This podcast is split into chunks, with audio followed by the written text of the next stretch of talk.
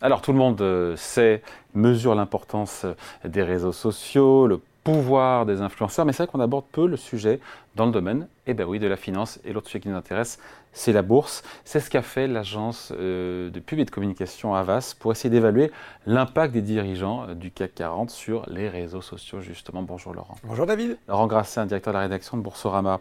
Euh, je parle des réseaux sociaux, mais c'est surtout du réseau professionnel LinkedIn qui sert de base à cette étude d'Avas. Exactement. Vous avez un compte LinkedIn, vous, David? C'est pas le sujet, là. Il n'y a pas à répondre. Hein. oui, donc, vous l'avez dit, étude réalisée par Avas Paris Social baptisé Emotional Leaders quand le CAC 40 fait vibrer LinkedIn. Alors ils ont décortiqué les publications émises hors commentaire sur LinkedIn entre le 1er janvier et le 30 juin 2023, premier semestre donc, avec 29 présidents, directeurs généraux, PDG du CAC 40. Pourquoi pas 40, me direz-vous? Bah oui. Mais parce que comme vous, ils ne sont pas tous sur LinkedIn. Il va le payer, ça. Hein. Et voilà, exactement. Euh, vous ne retrouverez pas Bernard Arnault, vous ne retrouverez pas Axel Dumas et d'autres euh, grands noms. Vous avez la réponse. voilà, donc c'est ça, ça doit être ça. Et donc ils se sont, ils ont, ils, ont fait avec ce qu'ils avaient. Et, euh, et, pourquoi LinkedIn? Bien sûr parce que bah, c'est sans doute le réseau social le plus pertinent en ce qui nous concerne, à la fois parce que l'entreprise va y communiquer sur sa stratégie, sur son positionnement et sur ce qu'elle explique aussi un petit peu en dehors juste de l'activité business, que ce soit la RSE ou des domaines parfois divers. Et c'est intéressant de voir aussi comment eh ben, leurs euh, leur leaders se, se comportent sur ce réseau. Bon, qu'est-ce qu'ils vont, euh, qu'est-ce qu'ils vont chercher à mesurer, nos amis euh, de chez Avas C'est quoi? C'est les patrons qui ont le plus de followers, ceux qui publient frénétiquement ou pas? Bah Alors justement, ça aurait été un petit peu trop facile parce que on peut s'imaginer que si vous avez une grosse communauté ou si vous publiez vite, non, c'était justement, vous savez, ce critère qui est celui de l'engagement. Finalement, quand vous publiez quelque chose, est-ce que ça réagit? Est-ce que ça crépite? Est-ce que les gens vont mettre des petits commentaires. Et vous le savez, sur euh, LinkedIn, euh, depuis 2019, euh, il y a eu des petits émoticônes. C'est un petit peu comme Facebook. Ça, s'est enrichi. Avant, c'était juste le petit pouce bleu qui voulait dire j'aime. Et puis maintenant, il y a un, certain nombre d'icônes supplémentaires, instructifs, drôles,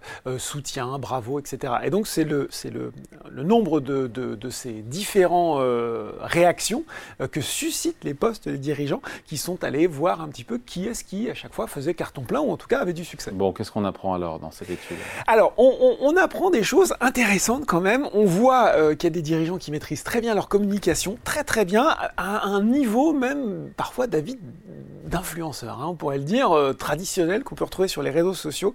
Euh, à une époque où finalement la façon d'incarner le pouvoir est presque aussi importante que le pouvoir qu'on incarne, on a vraiment des gens qui maîtrisent très bien ça. Celui qui arrive en tête notamment de indicateurs, c'est Jean-Pascal euh, Tricoire. Patron de Schneider. Patron de Schneider. Et alors, du coup, je suis quand même allé voir sa page. Je me suis dit quand même, il faut, il faut regarder. Et effectivement, euh, c'est alors déjà tout est en anglais. Hein, voilà, euh, j'ai pas regardé toutes les communications, mais énormément sont en anglais. On sait que Schneider, pour Schneider, c'était euh, très important de projeter sa dimension internationale. Il est à Hong Kong, Jean-Pascal Tricoire. Et alors, à côté des, des, postes un petit peu euh, officiels qui vont commenter euh, qui, une, la stratégie du groupe, etc., on le retrouve parfois eh ben, dans la vie de tous les jours, nous faisant des selfies, nous expliquant qu'il a une compétition de kayak et tout. Donc, on a ce savant mélange à la fois d'activité business, à la fois d'un petit peu, vous savez, ce qui donne à voir l'humain derrière le dirigeant. Donc, c'est assez réussi. Et euh, bah, ce qui veut dire qu'à chaque fois qu'il poste, en moyenne, euh, j'ai le chiffre, 2410 euh, appréciations, j'aime. Voilà, donc c'est vraiment, c'est vraiment c'est vraiment bien foutu. En tout cas, voilà quelqu'un qui maîtrise parfaitement cette communication. en pole position, on a donc Jean-Pascal Tricoire, le patron de Schneider. Il y a qui derrière? Alors, je ne vais pas vous refaire tous les classements, mais pêle-mêle, qu'est-ce qu'on retrouve? On retrouve des banquiers, Frédéric Oudéa, ancien directeur général de Société Générale. On trouve Jean-Laurent Bonafé, directeur général de BNP Paribas, ou encore Philippe Brassac, hein, une, communication qui est bien soignée. Directeur général du Crédit Agricole. Voilà, exactement, pour les dirigeants de banque. Euh, mention spéciale aussi à Alexandre Bompard, c'est troisième place du classement d'Avas. Euh, et notamment, il a recueilli beaucoup de soutien à, euh, grâce à cette, à cette initiative qui avait été saluée. Hein. Il avait annoncé justement des mesures prises en faveur des salariés de Carrefour atteints d'endométriose. Donc, c'est cette capacité aussi à mettre en avant, à porter euh, sur le devant des sujets euh, parfois de santé publique qui sont, qui sont mal connus. Bon, c'est intéressant, c'est sympa ce genre de classement, Laurent, mais est-ce qu'il n'y a pas, euh, pardon, un biais, une forme de biais parce que des groupes qui ont plus de cas dans leur effectif ou qui, ont, qui sont plus présents à l'international, on se dit que forcément, ben, ils auront plus de followers et donc, et donc les dirigeants plus de likes. Enfin voilà, il y a ah oui, tout juste, Auguste. Oui, oui, c'est vrai qu'il faut. c'est rigolo, c'est intéressant et c'est intéressant de voir effectivement comme je le disais au début, comment les entreprises gèrent un petit peu cet aspect-là aussi. On voit qu'il y, a quand même essentiellement des, choses très institutionnelles, donc c'est toujours un petit peu intéressant de voir les patrons qui arrivent un petit peu à sortir du cadre. Ça, c'est pour la première chose. Ce qui est intéressant aussi, on peut se dire quand même, et c'est pour ça que c'est pour ça qu'on en parle aujourd'hui, c'est que pour tous les jeunes, ou en tout cas ceux qui ont un rapport des entreprises qui va sans doute être plus simple via leurs réseaux sociaux qu'une présentation ou un site institutionnel, ça montre aussi euh, bah, finalement ce que, ce que l'entreprise donne à voir ou ce qu'elle peut proposer à euh, des jeunes diplômés qui ont envie de, se, de, de, postuler pour, pour un poste.